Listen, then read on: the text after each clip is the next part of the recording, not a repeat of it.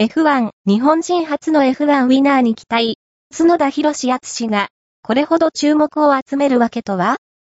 ?2021 年の F1 に日本人ドライバーが参戦することになった。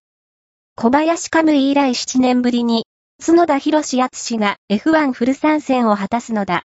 角田は、現在20歳で、今年のドライバーの中では、最年少、そして、初の2000年生まれの F1 ドライバーとなる。